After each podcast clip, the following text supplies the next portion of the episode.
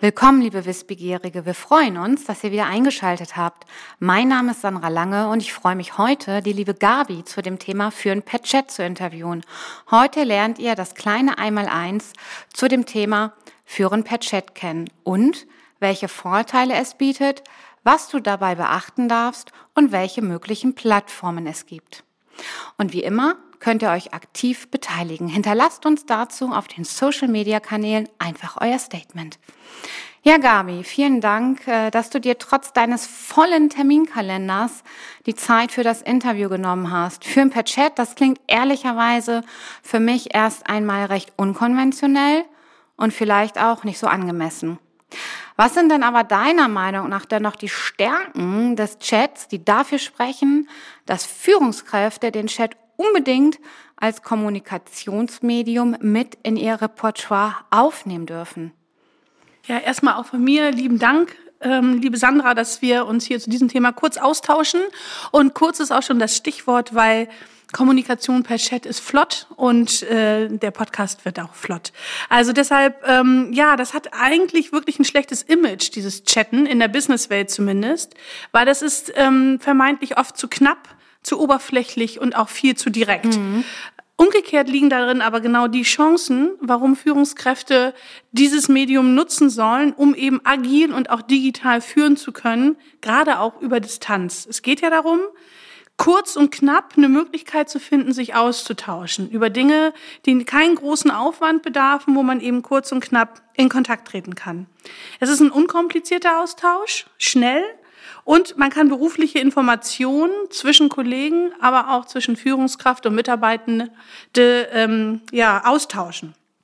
Was man nicht machen sollte, ist, also man darf keinen Anspruch auf etwas Formales mhm. haben, sowas wie Rechtschreibung oder Grammatik, Satzbau, Satzzeichen. Das tritt hier in den Hintergrund. Das ist nicht so wichtig. Es geht nämlich hauptsächlich um den Inhalt. Mhm. Und das kann man vergleichen und es ähnelt vielleicht auch eher einem persönlichen Gespräch oder auch einem Telefonat und entspricht somit auch der sogenannten synchronen Kommunikation. Wir sind beide zusammen mhm. in Kontakt und es geht halt um die Sache und nicht um irgendeinen äh, grammatikalisch richtig aufgebauten Satz. Zudem vereint der Chat aber auch noch ähm, die Kommunikationsfähigkeit, asynchron in Kontakt zu treten, zum Beispiel wie bei einer Mail, weil ich behalte ja eine individuelle Reaktionszeit, mhm. wenn ich jetzt diesen, äh, diese Nachricht bekomme und bekomme somit etwas Bedenkzeit. Und das kommt gerade gerade den Menschen und Mitarbeiterinnen zugute, die gern auch noch mal was durchdenken und sich sonst vielleicht eher mal überrumpelt fühlen ähm, und somit vielleicht auch gar nicht so sehr unter Druck gesetzt fühlen. Mhm. Also es geht darum, neue Online-Medien zu nutzen, zusätzlich als Ergänzung. Bitte nicht ausschließlich, das wäre wär fatal. Ich muss als Führungskraft meine eigene Kommunikationsarchitektur mal überdenken. Wo kann ich das ansetzen? Und ähm, kriegt damit natürlich auch sowas wie Emotionalität und Humor transportiert, weil man natürlich durch die Emojis, durch die ja. GIFs, durch irgendwelche äh, kleinen Bildchen auch nochmal das unterstreichen kann und das damit auch die Beziehung noch mal mehr gepflegt wird zueinander. Das ist eben der große Vorteil und das in einer absoluten Knappheit. Ja, also ich stelle mir das so vor wie eine virtuelle Möglichkeit, mal eben kurz über den Schreibtisch zu kommunizieren, ähm, plus die Möglichkeit, äh, ja, mich wegzuducken und unterm Schreibtisch zu verstecken, wenn ich gerade mal nicht sofort antworten mag. Genau, also der Kommunikationsweg muss eben angepasst werden, genau was du sagst, ja. auf die Situation. Und äh, wenn es passt, warum nicht kurz mal einen Impuls ja. per WhatsApp schicken? Mhm. Ne? Und Gabi, hast du da auch eine Empfehlung, was die möglichen Tools angeht? Ja, also wir kennen ja alle Messengers und nutzen die wahrscheinlich auch privat. Also wir können natürlich auf die äh, altbekannten Verdächtigen zurückgreifen, Telegram, mhm. WhatsApp. Mhm. Ähm, auch eine SMS ist ein Messenger. Auch da kann man inzwischen Emojis äh, äh, und auch Emotionen mit transportieren, also mit kleinen Bildchen das Ganze aufpeppen. Und zusätzlich können wir natürlich auch in unseren Kollaborationstools, wie zum Beispiel MS Teams, Zoom, ähm, wenn wir die nutzen, um zusammenzuarbeiten auf Distanz, auch da die Chatfunktion nutzen. Also es ist gar nicht was Neues, sondern eigentlich was altbekanntes, was wir nur irgendwie in den neuen Kontext bringen müssen. Mhm. Und wenn ich nun als Führungskraft neugierig geworden bin und den Chat ähm, in meine Teamkommunikation einsetzen möchte, Mm, was gilt es denn deiner Meinung nach im Vorfeld unbedingt zu beachten? Also erstmal ist es so, dass man ähm, das Chat oder den Chat als Medium nur nutzt, wenn eine äh, gewisse Basisvertrautheit da ist. Also wenn wir gegenseitig schon Vertrauen haben, dass nicht jedes Wort auf die Goldwaage gelegt wird, sondern dass wir offen und transparent uns auch eben schriftlich auf kurzem Wege austauschen können, dann ist das die, die Grundlage, die wir brauchen.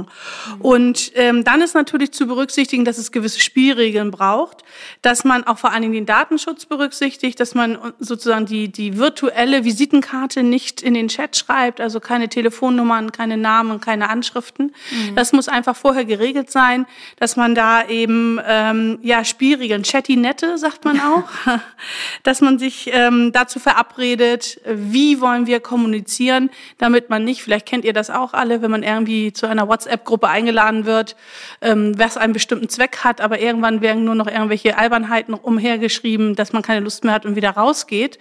Das muss halt klar definiert werden, wofür dieser Firmenchat, dieser Kollegenchat benutzt werden soll. Mhm. Und du sprachst gerade schon das Thema an, mit den Regeln im Vorfeld festlegen.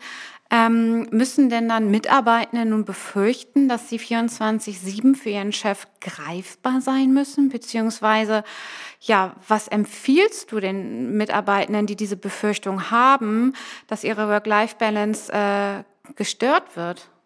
Ja, das, das ist die große Gefahr. Ja dass diese Kommunikation halt nicht an Bürozeiten gekoppelt ist, sondern dass das eben auch nochmal ähm, vielleicht abends, morgens, also zu Zeiten, wo ich eigentlich nicht on bin, mhm. ähm, von mir verlangt wird. Und auch dafür brauchen wir die Chatinette, also die Regeln, ganz genau festzulegen, wann äh, kommunizieren wir über dieses Medium und wann wird auch nicht erwartet mehr, dass ich zurückantworte. Und da könnte zum Beispiel eine Regel lauten, dass das Versenden von Nachrichten jederzeit erlaubt ist also auch abends und am Wochenende, weil das hat den großen Nutzen, dass wenn ich gerade noch was im Kopf habe, was mir rumschwirrt ähm, und was mich eigentlich eher ja einengt und meine Gedanken fesselt, dass ich die loswerden kann, mhm. weil ja das die größte Sorge ist, dass ich was vergesse. Und wenn ich das in so einem Chat platzieren kann, bin ich schon mal los und meine Gedanken können sich wieder auf andere Dinge fokussieren. Andererseits darf eben auch nicht erwartet werden, dass das dann noch an dem Tag, in der Nacht, in dem Abend noch eine Antwort gibt. Und da ist es halt wichtig, dass eben die, die ähm, Vereinbarung lautet, Versenden von Nachrichten jederzeit erlaubt. Ein direktes Antworten darauf jedoch nicht erforderlich ist. Mhm. Und da kommt auch die Führungskraft nochmal ins Spiel. Die muss nämlich da sogenannte Stopper setzen. Und wenn es ihr denn mal so geht, ähm, so eine Nachricht noch loszuwerden, um sich selbst zu schützen, müsste man sowas mit reinschreiben wie, und wir sprechen dann am Montag um 10 da nochmal drüber, mhm. so dass man eben auch da den Erlauber gibt, du brauchst jetzt nicht mehr zu antworten. Mhm. Okay. Na, dann ähm, kann ich den Druck eher rausnehmen. Es geht also darum, vornehmlich kurze Abstimmungsprozesse darüber zu führen, Impulse zu setzen, bisschen Socializing, mhm. Kontaktaufnahme und die Chatsequenzen sollten nicht länger als zehn Minuten dauern. Das wären so Regeln, die man eben zusätzlich noch vereinbaren kann. Mhm. Wir brauchen am Ende einen Medienmix zwischen Emotionalität und Effizienz. Mhm. Und da kann so ein Chat eben nochmal das fehlende Puzzleteil sein, was man ergänzend hinzufügt. Mhm. Das ist nochmal wichtig. Ja. Schöne Idee, Gabi. Ja, und für alle neugierigen Führungskräfte, die jetzt äh, eingeschaltet haben, die sich da im weiteren Verlauf gern mal rantasten möchten. Hm, hast du da vielleicht ein, zwei flotte Tipps für die Umsetzung, wie sie das ja integrieren können? Genau, also das ist ja was, was nebenher läuft. Ne? Also genau, wie kann ich das integrieren, war schon deine Frage. Das ist ja nichts, was ich extra mache, sondern neben dem anderen, was ich schon tue, ähm, nebenher läuft. Und Übung macht den Meister. Mhm. Das ist einfach so. Ähm, das heißt, erstmal langsam an das Medium herantasten und sich mal überlegen, für welche Situation könnte ich denn einen Chat nutzen. Und ich habe mal ähm, drei verschiedene Möglichkeiten. Also man kann zum Beispiel, wenn man ein akzeptiertes und bekanntes Chat-System nutzt, Telegram, WhatsApp oder so, zum Beispiel könnte man für eine Projektgruppe ein, zwei Fragen äh, in den Chat stellen, wie denn zum Beispiel der Stand des Projektes ist, wie es läuft, um einfach mal ein Interesse zu zeigen und eine Rückmeldung zu bekommen. Dafür könnte man es nutzen. Oder aber, wenn man ähm, im Kollaborationstool den Chat nutzen möchte, dass man während einer Videokonferenz, zum Beispiel über Zoom ähm, oder MS Teams, dass man mal in Kurzsätzen, in drei kurzen Sätzen ein Feedback einer Kollegin zurückspiegelt, die gerade irgendwie wirklich was Tolles gemacht hat. Mhm. Ähm, also als Feedback-Tool mhm. könnte man das nutzen. Oder aber wenn man das auch per SMS macht, das war ja so die dritte Möglichkeit, ähm, dass man vielleicht auch nochmal einfach persönliche Erwartungen formuliert und so einen kleinen Reminder setzt für ein anstehendes Face-to-Face-Gespräch, mhm. wo wir nur nochmal eben, wie gesagt, diesen Termin nochmal in Erinnerung wollen und schon mal den äh, holen wollen und den Fokus schon mal darauf richten, was da kommt und die Leute sich eben nochmal vorbereiten können. Also schaut einfach, bei welchen Situationen es passt und scheut euch nicht, das auszuprobieren. Okay, Gabi, vielen Dank. Ich fasse das nochmal äh, kurz zusammen. Also der erste Schritt ist, dass ich diese Idee mal in mein Team reingebe, dass wir gemeinsam im Team die Regeln definieren und uns dann mal so zwei, drei Themen schnappen, mit denen wir starten möchten. Und dann gehe ich mit gutem Beispiel voran. So ist das. Okay, vielen Dank, Gabi. Und ja, liebe Wissbegierige, wenn ihr mehr zu diesem Thema wissen möchtet, dann freuen wir uns, wie immer, von euch zu hören. Bis dahin, habt eine gute Zeit. Tschüss. Tschüss.